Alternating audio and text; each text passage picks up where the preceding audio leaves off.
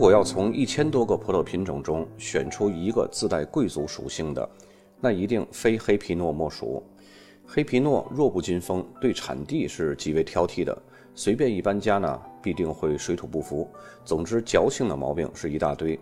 但是，作为世界上最古老的品种之一呢，黑皮诺还是很有资格矫情的，因为如果天时地利人和都占尽了。它就可以酿造出世界上最伟大的葡萄酒，将风土展现得淋漓尽致，这是任何品种都难以望其项背的。黑皮诺在葡萄品种的大家族当中呢，辈分是极高的。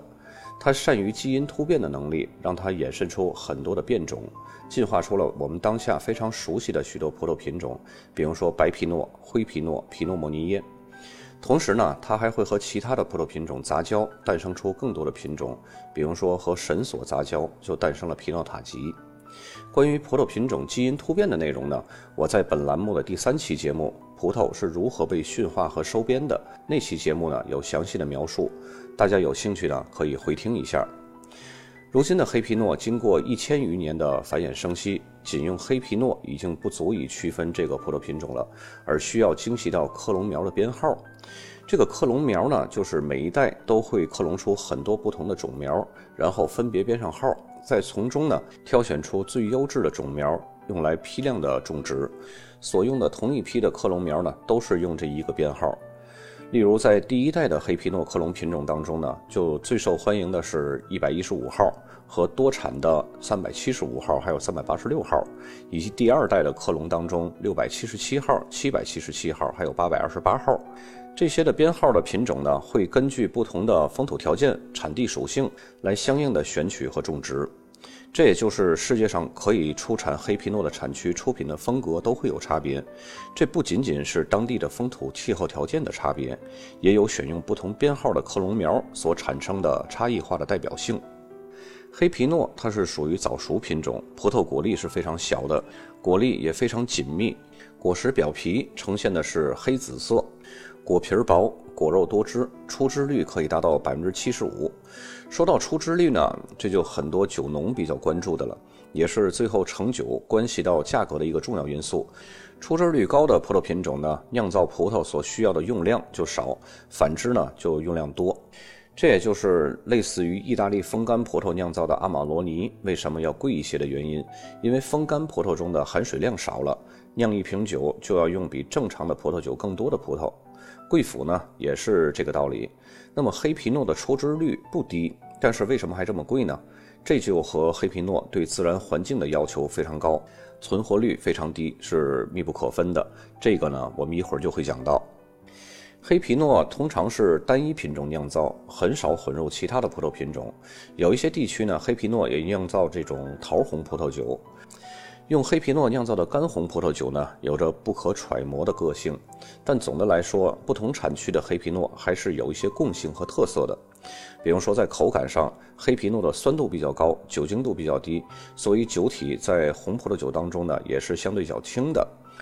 黑皮诺的单宁含量是非常低的。入口感觉质地呢又细又密，有一些酒庄为了增加黑皮诺葡萄酒中的单宁，会采用一些带梗的整串葡萄一起进行发酵，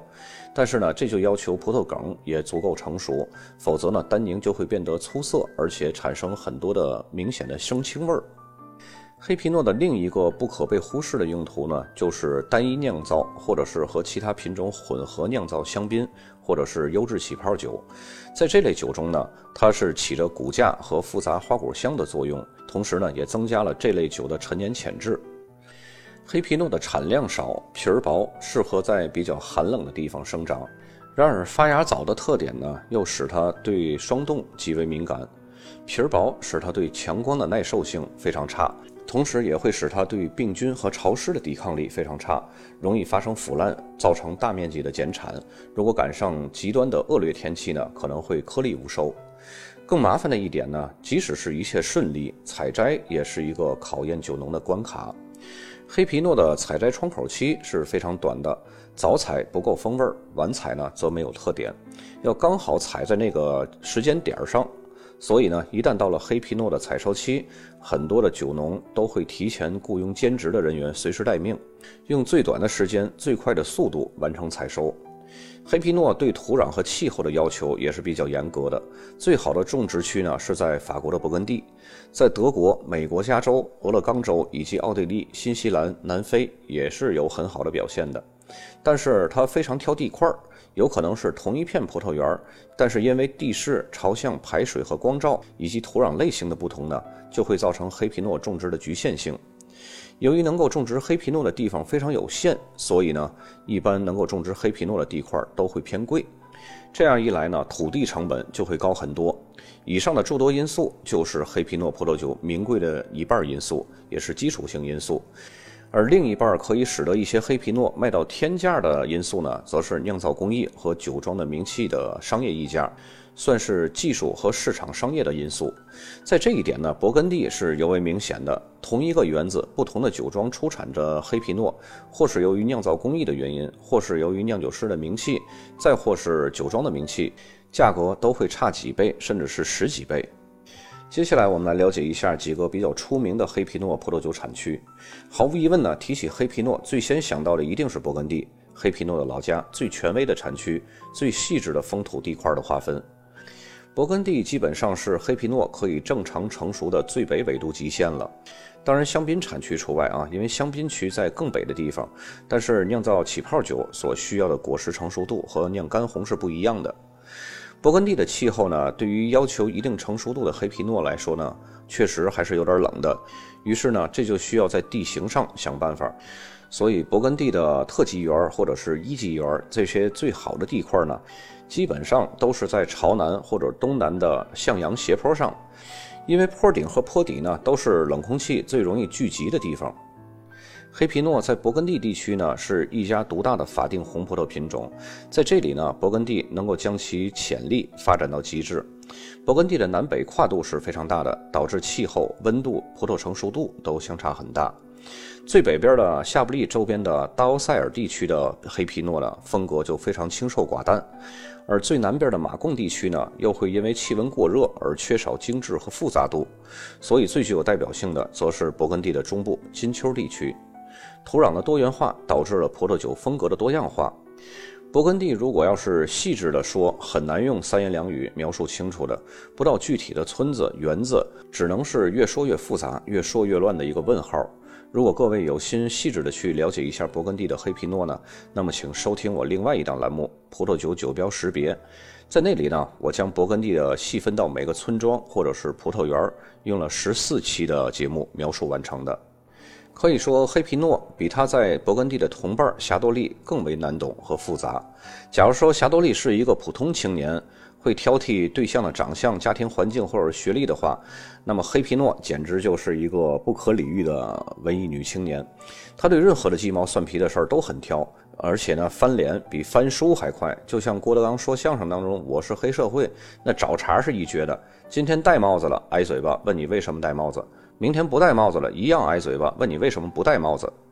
甚至有的人啊，曾经开玩笑说，酿酒师的星座和气场都会影响到勃艮第的风格。那么，的确，在勃艮第，根据不同的克隆苗、气候、土壤结构、朝向、海拔、剪枝方式、支架系统和酿酒工序，都会造成黑皮诺多样的变化。想要摆弄好黑皮诺，勃艮第的酒农有一套自己的哲学理念，那就是不该作为的不作为，就是作为。心无杂念，减少人工干预，让各个地块的自然风土来传达黑皮诺本身的风味儿。由于这里的风土条件多种多样，也就造就了这里的黑皮诺以复杂度和多层次、细腻圆润和陈年潜力强而著称。层层香气逐渐展露，会呈现出雅致的紫罗兰和玫瑰的芬芳，同时又会有草莓、樱桃等果香。并且夹杂着烘烤、橡木、烟草，甚至秋天落叶等迷人的气息。所酿的酒颜色不深，适合久藏。陈年成熟后呢，会发生变化，会带有香料及动物皮革和泥土的香气，香而不艳，浓而不腻，圆润如丝滑般的口感，是形容极品黑皮诺的最上乘的词汇。而来自勃艮第的黑皮诺红酒，也就因此成为世界上最奢侈昂贵的酒。除了品质之外，勃艮第黑皮诺还有一个特点，就是耐存放。尽管单宁含量比较低，但是天然的高酸度和复杂的风味特征，使得不少优质的黑皮诺可以陈年十五年甚至二十年以上。如果从种植面积上来看呢，香槟区甚至是超过了勃艮第，是法国最大的黑皮诺产区。香槟气候非常冷凉，比勃艮第还要冷，春天很容易出现霜冻。对于发芽早、成熟早的黑皮诺来说呢，还是有一定的生存挑战的。黑皮诺在香槟的主要种植子产区呢是蓝斯山。寒冷的气候导致黑皮诺无法达到一般意义上的完全成熟。这种一般意义的完全成熟，则是指可以酿造干红所需要达到的成熟度。所以酸度呢是非常的高的，更适合酿造起泡酒。经常会出品用黑皮诺酿造的黑中白单一品种香槟。黑皮诺能够微妙地定义整款香槟的基调和底蕴，使其更具有深度、复杂度和力量感。此外，它还能赋予香槟酒体，并带来草莓、树莓、樱桃等红色水果的芳香，更加适合陈年。黑皮诺也可以和霞多丽以及皮诺莫尼耶混合酿造香槟。它会给整个混酿香槟增加更多的果香复杂度和酒体。美国是除了法国以外种植黑皮诺面积最大的国家，主要集中在加州和俄勒冈州。加州大多数气候过于炎热，出产的黑皮诺会有很重的新香料的气息，不适合种植黑皮诺。不过在比较凉爽的地区，比如说索诺马海岸。俄罗斯河谷和罗斯卡内罗斯却能酿造出一些品质不错的黑皮诺。总体来说呢，比勃艮第的要更浓郁饱满，酒精度呢也会更高一些，香气上会呈现出更多的黑色水果风味儿。如果要是经过橡木桶陈酿的黑皮诺，则会呈现出一种烟草味儿的风尘气。俄勒冈州最主要的产区呢是贝拉米特谷，出产的黑皮诺常常被拿来和勃艮第的做对比。因此呢，这里还有美国金秋的美誉。总体上讲，俄勒冈州的黑皮诺酸度比较高，果味比较柔和，风味精致微妙，极富内涵，不会像加州那样一入口就是爆炸般的果味儿。从这个角度上来说呢，这里的黑皮诺确实和勃艮第有相似之处。新西兰黑皮诺最著名的产区分别是位于南北岛的中奥塔哥、马丁堡。马丁堡有时也会被写作怀拉拉帕。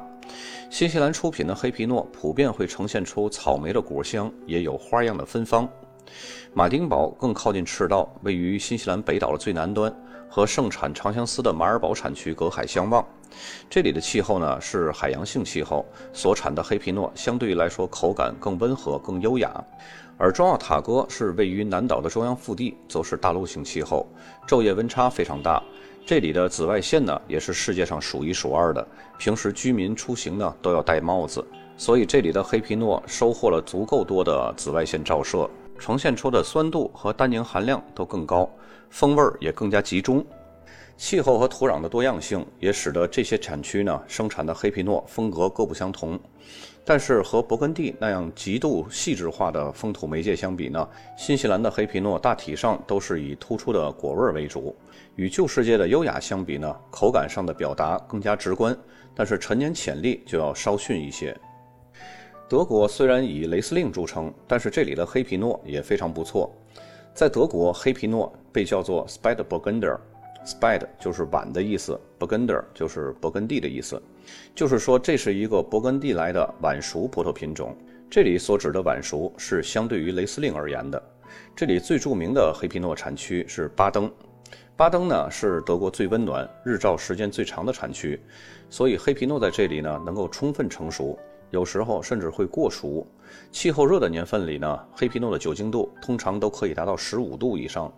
再加上巴登地区的酿酒商似乎有一种走极端的心理，生产的酒款呢，要么就是强劲有力、橡木桶气息浓郁，要么就是非常寡淡的黑皮诺，导致了这个地区的黑皮诺长期被人低估。但是在过去的十几年里呢，酿酒商开始学习和模仿勃艮第。采用更精细的酿造工艺，生产出口感非常优雅的黑皮诺，风格倒是的确和勃艮第的典型黑皮诺有十分相似的地方。另外呢，据说过去德国的酿酒师们之所以被拖后腿呀，一方面是因为自己对黑皮诺没有完全了解，要么过度萃取，把不必要的都萃取出来了，要么萃取不够，该有的风味呢没有萃取到位，显得非常寡淡。另外一个原因呢，是因为他们主要从法国的制桶商那里购买橡木桶，而法国的制桶商呢，很少把最好的橡木桶卖给他们。到了现在，意识到这一点的德国酒庄呢，也纷纷去和法国的制桶商缔结友好的关系，可以买到质量上乘的橡木桶。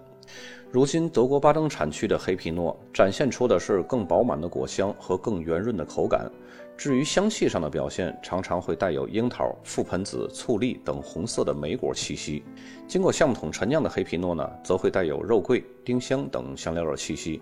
当然，在产区内部，根据风土的不同呢，各个子产区也是非常有特色的。比如说凯撒施图尔那里的黑皮诺风味就更加大胆一些，而弗莱堡的黑皮诺就更加有结构感，更适合陈年。最好的黑皮诺风味复杂，浓浓的果香中带有精致的矿物质气息，口感十分微妙。巴登种植的不仅有黑皮诺，还有白皮诺和灰皮诺，堪称皮诺的王国。在法国，除了勃艮第和香槟之外呢，阿尔萨斯、卢瓦尔河谷这些个凉爽的产区也有种植黑皮诺。在意大利呢，黑皮诺是常见于北部的伦巴第，还有上阿迪杰。在新世界当中，澳洲的亚拉谷和智利的卡萨布兰卡谷也都是凉爽的产区，也出产着品质非常优异的黑皮诺。由于伺候黑皮诺的成本很高，这就导致市场上几乎不会存在太过物美价廉的黑皮诺。两位数的酒想都不要想，即使有，那品质也是可想而知的。不过我还真的见过一些平台卖过两位数的黑皮诺。那些呢，不外乎就是清库底的那些不能陈年的老年份黑皮诺。黑皮诺的一般性的市场参考价呢，比方说入门级的果香型新西兰黑皮诺，它的价位呢一般是在一百五到三百之间，品质再高一点呢，可以达到三百到五百。再像美国的黑皮诺，它的价位呢就是参差不齐的，入门级两百到四百的都有，高端一点的呢会达到五百甚至一千，这个跨度是比较大的。那么回到黑皮诺的终极梦之地勃艮第，那勃艮第的黑皮诺的价位影响因素呢就太多了，酒本身的品质是一部分。但是葡萄园和生产者的名气也有很大的影响。一般基础的真的勃艮第大区，这里强调真的勃艮第大区，是因为有些酒商啊，他会拿勃艮第丘的酒打着勃艮第大区的旗号去卖。因为普通消费者也不懂，所以这种擦边球呢，在国内是屡见不鲜的。真正的勃艮第大曲酒呢，它的起步价一般会在一百二十块钱以上，大多数呢不会超过三百块。当然，除了有一些名庄因为种种原因降级的酒款啊，比如说乐华酒庄，如果感觉这个年份的村庄级达不到水平，为了不给自个儿的名誉抹黑，那么就自动降级到大区级。这种自动降级的酒的品质是远高于其他大区级的，所以价格呢也会比普通大区级稍贵一点儿。勃艮第的村庄级呢，基本都是在两百块起步。这些村庄呢，还是指那些没有被炒热的村庄。有些性价比高的、不太出名的一级园呢，也能保持在五百块钱以下的价位上。比较出名的一级园或者是普通的特级园，基本都是在四位数起步。非常出名的特级园，如果要是再赶上产自非常出名的酒庄，或者是某个著名酿酒师亲自操刀酿的酒。那么价格飙升到五位数甚至六位数都是常有的事儿。我这儿倒是有两款新西兰入门级的黑皮诺，我放在文稿当中，大家可以看一下，品质非常好，价格都是口粮酒的价格。有需要的小伙伴可以加我微信私聊。本期节目就到这儿，咱们下期再见。